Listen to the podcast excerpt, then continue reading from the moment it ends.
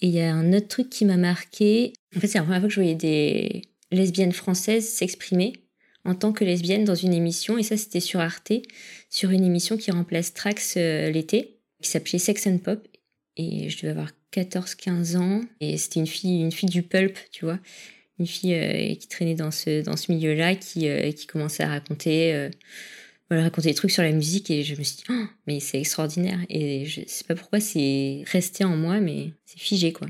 Donc oui, je pense qu'on manque tellement d'images qu'on s'en souvient, que c'est marquant et... Euh, tu penses que ça aurait changé quoi si tu en avais vu plus dans les films ou dans les séries ou même dans les livres bah, Ça normalise, c'est-à-dire que on se sent moins à la marge, je pense, si, euh, si dans les, même dans les pubs. J'ai vu que maintenant ça, ça l'était un peu plus, mais euh, mais pas à mon époque. Moi, à mon époque, la lesbienne à la télé, c'était Amélie Mauresmo au Guignol de l'Info, quoi. Je pense qu'ils ont fait beaucoup de mal à, notre image des Guignol de l'Info, même si par ailleurs, ils étaient parfois drôles. Dire Amélie Mauresmo, c'était quand même le bonhomme avec une voix très grave, euh, des énormes biceps, euh, etc. Alors que pas du tout, quoi. Du coup, j'ai un peu dévié par rapport à la question, mais euh, qu'est-ce que ça aurait changé? Ben, je sais pas, normaliser les, choses, moins de souffrance, on se cache moins. T'as l'impression que c'est un peu en train de changer en ce moment? Quand je vois comment est reçu le livre d'Alice Coffin, euh, non.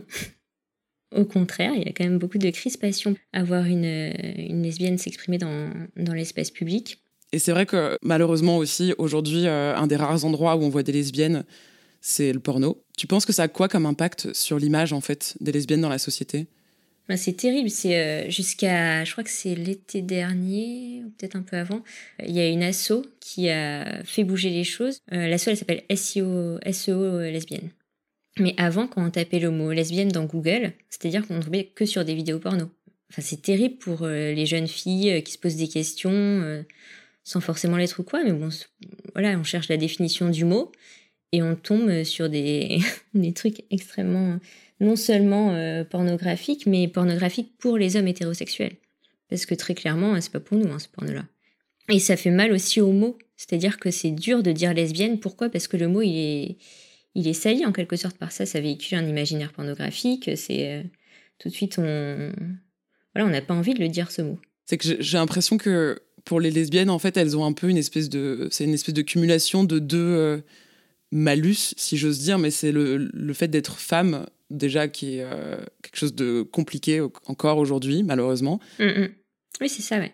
C'est exactement ça. Et tu penses que c'est quoi, du coup, les clichés qui sont les plus courants sur, euh, sur les lesbiennes euh, aujourd'hui?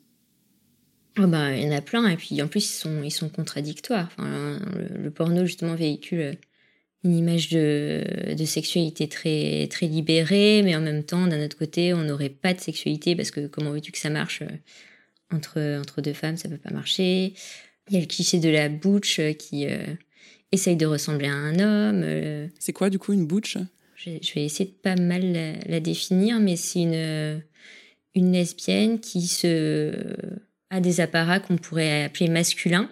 Par exemple, elle va avoir des cheveux courts, un peu des, des, côtés virils si on veut, mais en fait, elle se réapproprie, souvent avec beaucoup d'humour et de malice, le code vestimentaire masculin. C'est pas, elle, ne met pas d'événements d'hommes à strictement parler, mais elle est, comment dire, elle est subvertie un peu. Et donc oui, les cheveux courts. Euh, tu vois, Josiane Balasco dans Gazon maudit, quoi. C'est d'ailleurs assez fou. Euh, je l'ai re-regardé il y a pas longtemps après avoir euh, écouté le fabuleux podcast LSD. Ouais. Sortir les lesbiennes du, placard et dont ils en, ils en parlaient. Et c'est vrai que je l'ai vu il y a longtemps et je l'ai re-regardé et je me dis, mais il était tellement subversif pour l'époque. Mais oui. D'autant plus par euh, Josiane Balasco qui, Par Josiane Balasco, femme hétérosexuelle. En fait, Josiane Balasco, dans ce film, euh, bah déjà, elle est belle, elle est, euh, elle est marrante, elle réussit à séduire Victoria Abril. et Alain Chabat est très énervant dans ce film, mais... Je connais un type à qui il est arrivé une histoire hallucinante.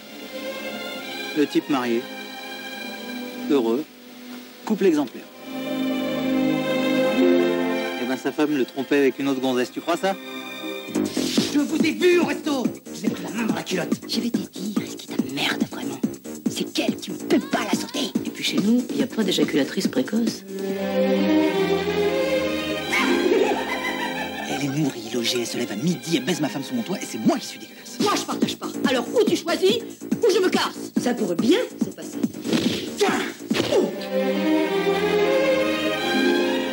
Tu vois pas que je suis malheureux